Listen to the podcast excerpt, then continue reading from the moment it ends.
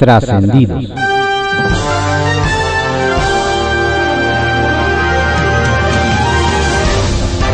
Continuamos con la audiosíntesis informativa de Adrián Ojeda Román, correspondiente a hoy, martes 25 de enero de 2022. Demos lectura a algunos trascendidos que se publican en periódicos capitalinos de circulación nacional. Templo Mayor, por Fray Bartolomé, que se publica en el periódico Reforma. Ah, caray, ¿a poco la pasarela petrolera en Palacio Nacional es puro cuento? La pregunta viene al caso porque el fin de semana varios de los supuestos candidatos a encabezar el sindicato petrolero fueron convencidos, quién sabe de qué manera, de declinar en favor de César Parcero Lozano y Ricardo Aldana Prieto. Es decir, la contienda de 25 en realidad será una pelea de dos, en la que solo habrá un ganador, Carlos Romero de Champs. Porque no es por romperle la ilusión a nadie, pero ambos sujetos son compinches del millonario, ex líder sindical. Finalmente las aguas volvieron a su cauce entre la Cancillería y las víctimas de acoso de Andrés Ruemer, de tal forma que la información del proceso de extradición volvió a fluir para todas las partes interesadas. De hecho, quedó claro que Marcelo Ebrard sigue dando máxima prioridad al caso del escritor contra el que pesan más de 10 denuncias penales por acoso y agresión sexual, de las cuales se han derivado hasta ahora cuatro órdenes de aprehensión. Tan es así que el canciller se salió de la ortodoxia diplomática y le envió una carta personal a su homólogo de Israel, Yair Lepit, para pedirle su apoyo a fin de llevar justicia a las víctimas, dado que no existe tratado de extradición con aquel país. Ojalá que esas gestiones den prontos resultados. Hay que seguirle la pista al nuevo modelo de seguridad que presentó Enrique Galindo para la capital de San Luis Potosí. Se basa en el esquema de policía orientada a la solución de problemas, de tal forma que los agentes dejen de ser simples mirones para convertirse en elementos de resolución de conflictos. Entre las reformas está el darle a los policías facultades para recibir denuncias, investigar delitos y auxiliar víctimas, de tal forma que realmente se involucren con sus comunidades. Si de algo sabe el alcalde de la alianza PRI-PAN-PRD, es precisamente sobre temas de seguridad, pues entre otras cosas fue comisionado general de la Policía Federal. Será interesante ver si su propuesta resulta más efectiva que la de los abrazos muy bien se vieron Silvia Yorguli Saucedo y Tatiana Cloutier al oponerse al atropello de Elena Álvarez Bulla en contra del CIDE. Tanto la presidenta del Colegio de México como la titular de Economía votaron en contra de la ilegal reforma a los estatutos del centro que busca concretar la imposición de José Romero como director. En contraparte, la abstención del Banco de México vuelve a poner en duda si Victoria Rodríguez Ceja realmente tiene autonomía del gobierno federal. El tacto parquidérmico de la directora del CONACID ha llevado un asunto que empezó de tipo académico a un problema político que ya toca las puertas de Bucareli. El secretario Dan Augusto López ha demostrado tener un ágil mano izquierda. A ver si logra desactivar esta bomba. Circuito Interior, que se publica en el periódico Reforma. Apenas se afinan detalles y se arma la lista de invitados, pero cuentan que en el antiguo Palacio del Ayuntamiento se planea una gira con representantes de la política nacional, incluidos varios gobernadores. Si no hay cambios, la idea es llevarlos a que conozcan obras relacionadas con sustentabilidad y movilidad. Y claro, que regresen a sus entidades, haciendo eco de lo que vieron. Recorridos que se suman a los convenios marco que se establecen con otras entidades como Veracruz y Michoacán. Proyección nacional de la ciudad. Ver y velar por las personas que dependen de la tauromaquia. No, no, que nadie se confunda. No lo dijo Pedro Aces, el líder del gremio taurino, sino el diputado verde Jesús Esma, quien impulsó la fallida propuesta para prohibir las corridas de toros en aras de ver y velar, redundancia que, que contrasta por los animales que padecen la crueldad en la fiesta brava. Ayer le presentaron el diagnóstico sobre el impacto económico que tendría la suspensión y su discurso sonó más conciliador, por no decir más blandito. El Caballito, que se publica en el periódico El Universal. ¿Tiene futuro plan para prohibir corridas de toros en Ciudad de México? En el Congreso de la Ciudad de México nos platican el presidente de la Comisión de Bienestar Animal, el PBMista Jesús Esma, recibió ayer el informe de afectaciones económicas que tendrá el sector taurino si avanza el dictamen de prohibir las corridas de toros en la capital. Lo entregó un representante de Pedro Aces, presidente de la Asociación de la Tauromaquia. Don Jesús dijo que se analizará el tema, incluso con dependencias de gobierno, para ver cómo el impacto puede ser menor, pues lo quiere presentar al Pleno en febrero. Panistas y priistas lo avalan, pero Morena, que es la mayoría, no ha manifestado públicamente su postura. Olé.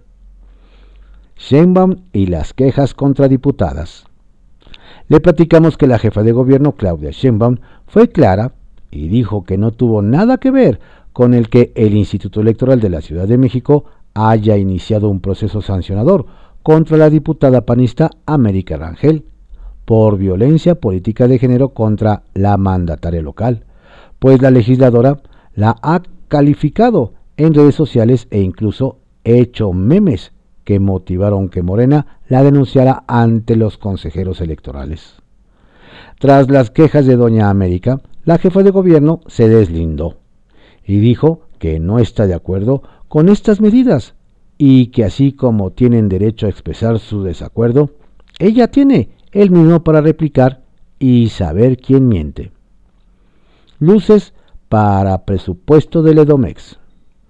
A una semana de que venza el plazo para que el Congreso mexiquense apruebe el presupuesto de 2022, le recordamos que esta entidad no lo tiene aprobado porque Morena no le quiere avalar una deuda de 9 mil millones de pesos al gobierno estatal, pero nos dicen que, al parecer, hay visos de solución, pues hay encuentros entre morenistas y autoridades del gobierno prista para buscar una alternativa.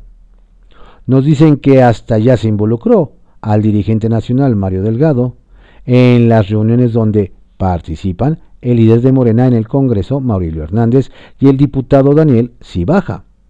Veremos qué pasa en los próximos ocho días. Línea 13, que se publica en el periódico Contrarréplica. No la callarán.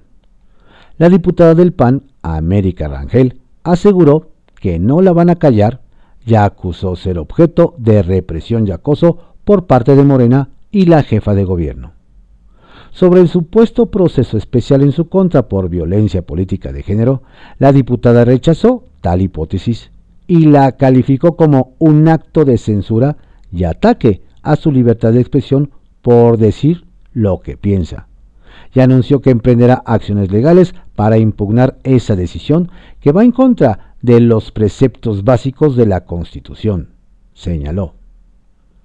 Adelgazamiento legal el Instituto Electoral de la Ciudad de México materializará el ajuste en su presupuesto a través de una iniciativa de reforma al Código de Procedimientos Electorales Capitalino, que será presentado ante el Congreso de la ciudad. Así lo anunció la jefa de gobierno Claudia Sheinbaum, quien señaló que la modificación es a propuesta de ellos, presentar modificaciones de la cantidad de personas que trabajan ahí que tienen que ver con cuotas políticas que se dieron en algún momento, y señaló que todo el Consejo está de acuerdo con que se haga esa revisión. Solicitan información. El diputado Giancarlo Lozano solicitó al INE transparentar el costo de la campaña de Al Chipotle, que fue dada a conocer en las cuentas de redes sociales del organismo el 17 de enero pasado. aunque no quedó claro si la solicitud la hacía a nombre del Congreso de la ciudad, a título personal, como legislador o como ciudadano. Mediante un oficio ingresado en la oficialía de partes del instituto, el legislador de Morena pidió los acuerdos, oficios o contratos con los que se justificó o solicitó la creación de este personaje. Aclaran recursos. Ante los cuestionamientos recientes de diputados y diputadas de la oposición acerca de en qué se invierten los recursos recaudados por conceptos de tarifas de agua en 165 colonias donde supuestamente existe un incremento? La jefa de gobierno, Claudia Sheinbaum, dio a conocer que estos ingresos son utilizados en la infraestructura hidráulica y social, así como en programas Mi beca para empezar. Quiero repetirlo, no hay cambios en las tarifas del agua. En términos reales, son las mismas tarifas de 2020, aseguró kiosco, que se publica en el periódico El Universal. Se busca defensa para el equipo de Cuauhtémoc Blanco. Desde Morelos nos platican que el gobernador Cuauhtémoc Blanco se enfrenta a la rendición de su tercer informe de gobierno, quizá el más complicado en lo que va de su gobierno por la percepción de que hay fuerzas políticas internas, externas y funcionarios de la anterior administración que ejecutan un complot en su contra. El escenario para Blanco Bravo, nos dicen, se complica ante la ausencia de uno o varios operadores políticos con capacidad para dialogar con la oposición y detener la embestida que inició desde hace dos semanas. De esta forma nos confían, la administración de Blanco Bravo iniciará la segunda mitad de su gobierno, con la búsqueda de un operador que contenga las aguas. En el juego político, ¿quién será su defensa? Chiapas y su fiesta COVID. En Chiapas nos cuentan que, pese a la cuarta ola de contagios COVID-19 y una advertencia de protección civil, en varios municipios las ferias y festividades tradicionales, con miles de asistentes, siguen sin restricción.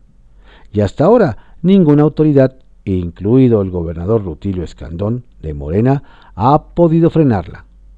Para ejemplo, nos relatan Sinacantán y Chamula, donde el 20 de enero, día de San Sebastián, se presentaron varios artistas, mientras que el 2 de febrero próximo, en Socoltenango, se presentará el cantante chapaneco Julián Álvarez, quien cobrará la módica cantidad de 5 millones de pesos al alcalde del PT. Juan Carlos Morales para cantar en la feria municipal. ¿Qué tal? Entre cuatro estebeas, el controvertido diputado local de Sinaloa y activista de movimientos agrícolas en el estado, Serapio Vargas Ramírez de Morena, nos relatan, está en la mira, luego de que el alcalde de Culiacán, el también morenista Jesús Estrada Ferreiro, lo exhibió como uno de los contribuyentes morosos en el pago de impuestos de predial, al acumular, según él, una deuda de 200 mil pesos. Pero el quemón no fue gratuito, nos especifican, pues tiene de fondo el rencor que don Jesús le guarda a varios diputados locales de su partido por enfilar golpes políticos continuos en su contra. Lo bueno, que son aliados de la 4T trascendió, que se publica en el periódico Milenio.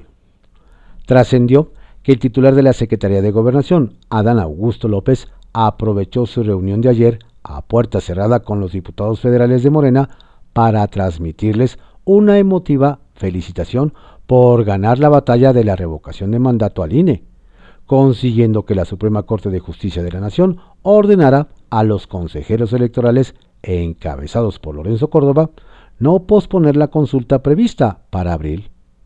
El responsable de la política interior se puso a las órdenes de los legisladores morenistas y hasta su número telefónico compartió con el compromiso de contestar sus llamadas. Trascendió que el titular de la Secretaría de Relaciones Exteriores, Marcelo Ebrard, también estuvo en la plenaria de los diputados morenistas quienes cerraron filas en torno a la política exterior de la 4T y no faltaron las solicitudes de sus compañeros legisladores de tomarse una selfie con él. Por cierto, el canciller viajó ayer a Colombia para reunirse con la vicepresidenta de ese país, Marta Lucía Ramírez, y luego acudirá a la toma de posesión de la presidenta de Honduras, Xiomara Castro, que se realizará el próximo domingo. Trascendió que el 5 de febrero se llevará a cabo en el Monumento a la Revolución la Convención Nacional de Morena, organizada por militantes de base y cercanos a Ricardo Monreal, en la que impulsarán el rechazo a las encuestas como método de elección de candidatos, a contracorriente de los deseos presidenciales. Por lo demás, en el cuartel del senador comienzan a subir el tono y ahora llaman golpistas y rudos a los legisladores que buscan destituir al Zacatecano. Quienes los asesoran nada saben de política ni tienen sensibilidad, dicen.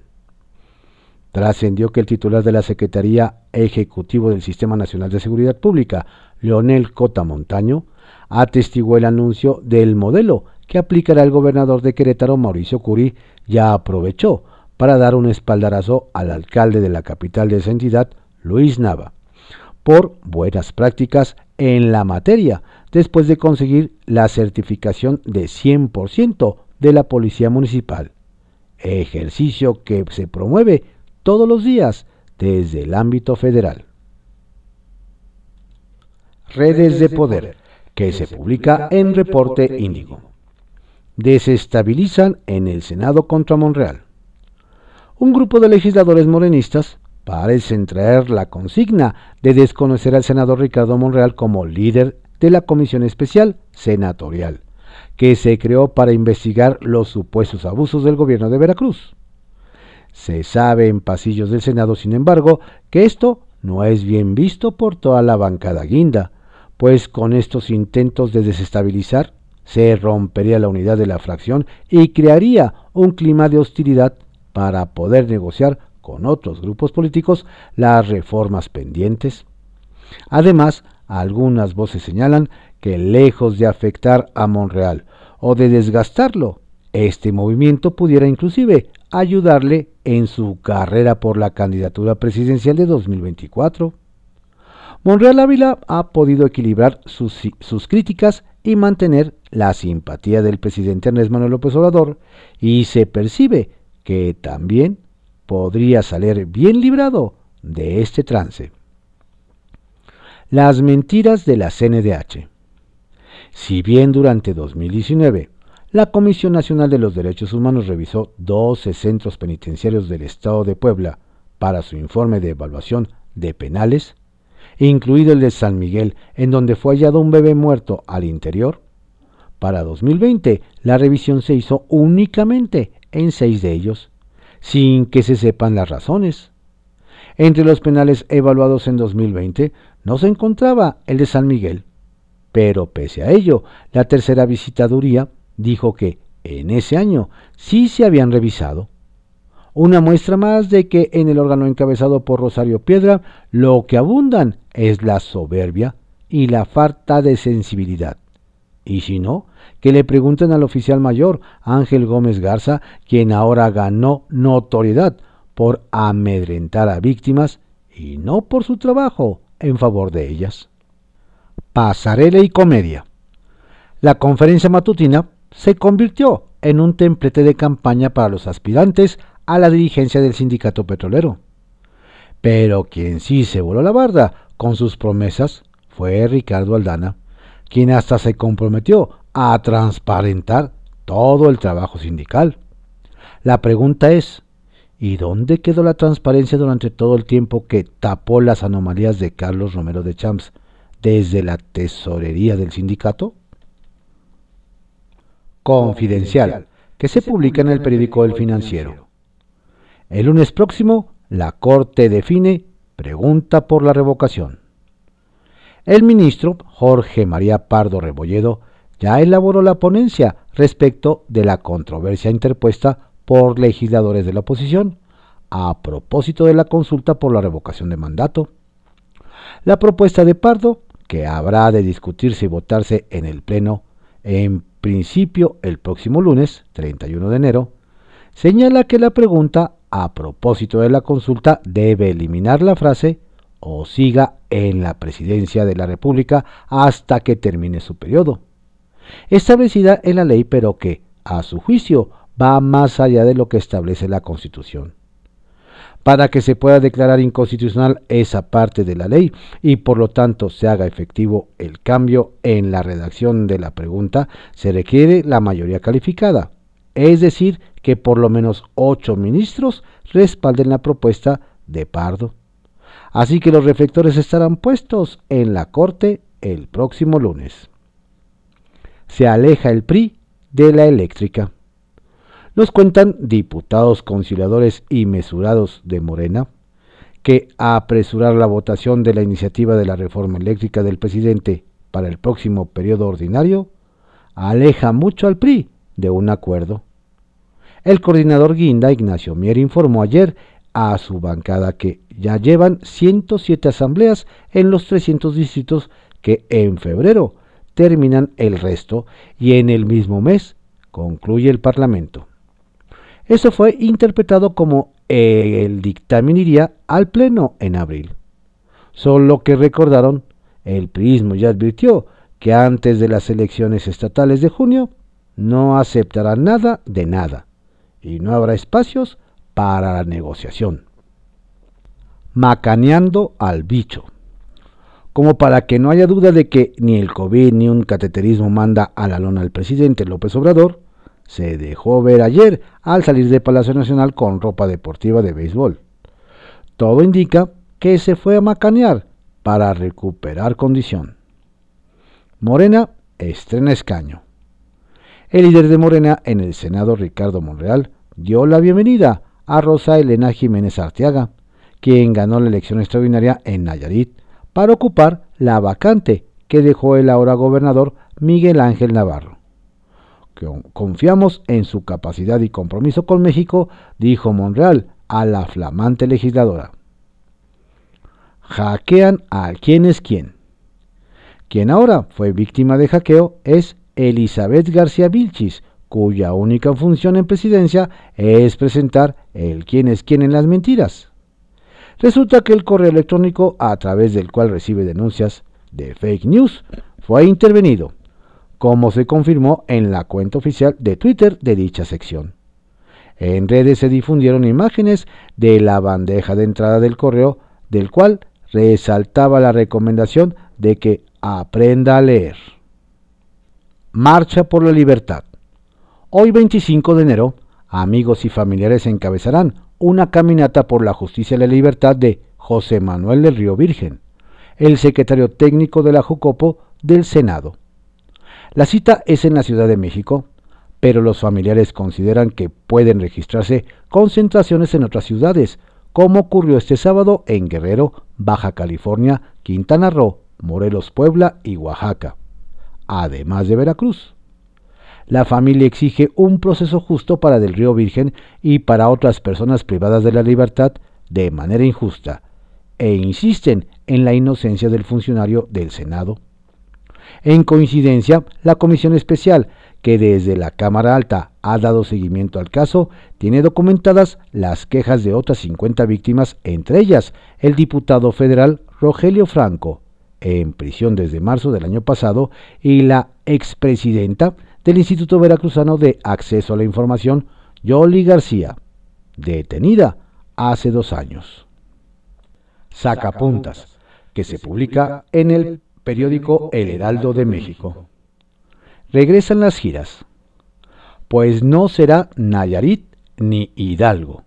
El presidente Andrés Manuel López Obrador decidió que el inicio de sus giras de fin de semana será en el sureste, por lo que hará, como cada mes, una evaluación por cielo y tierra del tren Maya, y estará en cinco estados. Diferencias en Morena. Ricardo Monreal puso en marcha una estrategia para neutralizar la rebelión de senadores en la fracción de Morena. No se sabe si lo consiguió, pero sus colegas inconformes, encabezados por César Cravioto, seguirán protestando contra la creación de una comisión especial en Veracruz. El motivo del disgusto, por lo que se vaticina un pleito de largo alcance. Plenaria. En San Lázaro, todo es diferente para Morena. Ayer se llevaron a cabo los trabajos de su reunión plenaria en la que participaron muy sonrientes los secretarios de Gobernación y de Relaciones Exteriores, Adán Augusto López, saludó amable a sus compañeros de partido mientras que Marcelo Ebrard estuvo asediado para las selfies. La deuda de Barbosa. Talón de Aquiles sigue siendo la inseguridad para Miguel Barbosa en Puebla. En lo que va de su gestión, ha cambiado cuatro veces al titular de la Secretaría de Seguridad por casos de escándalo. En la deuda con los poblanos, además de el asesinato de universitarios y la fuga de reos, ahora suma el hallazgo del cadáver de un bebé en el penal de San Miguel. Y apenas va por el tercer año de gobierno. Usmea Facebook en México. Algo cocina Facebook en México.